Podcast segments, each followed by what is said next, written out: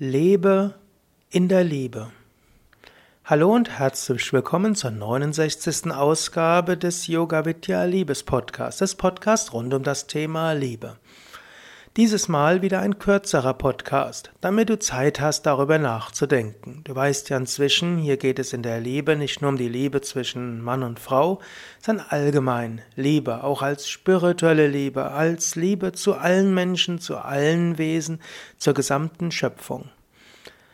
Ich möchte wieder lesen aus dem Buch Göttliche Erkenntnis von Swami Shivananda. Lass diese Worte auf dich wirken, spüre ihre Bedeutung. Lass sie dein Herz berühren.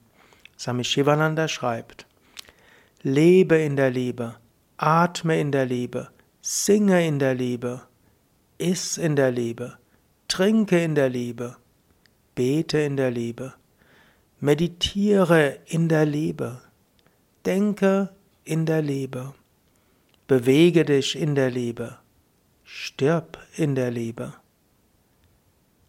Reinige deine Gedanken, dein Reden und Tun im Feuer der Liebe. Bade und tauche ein im heiligen Ozean der Liebe.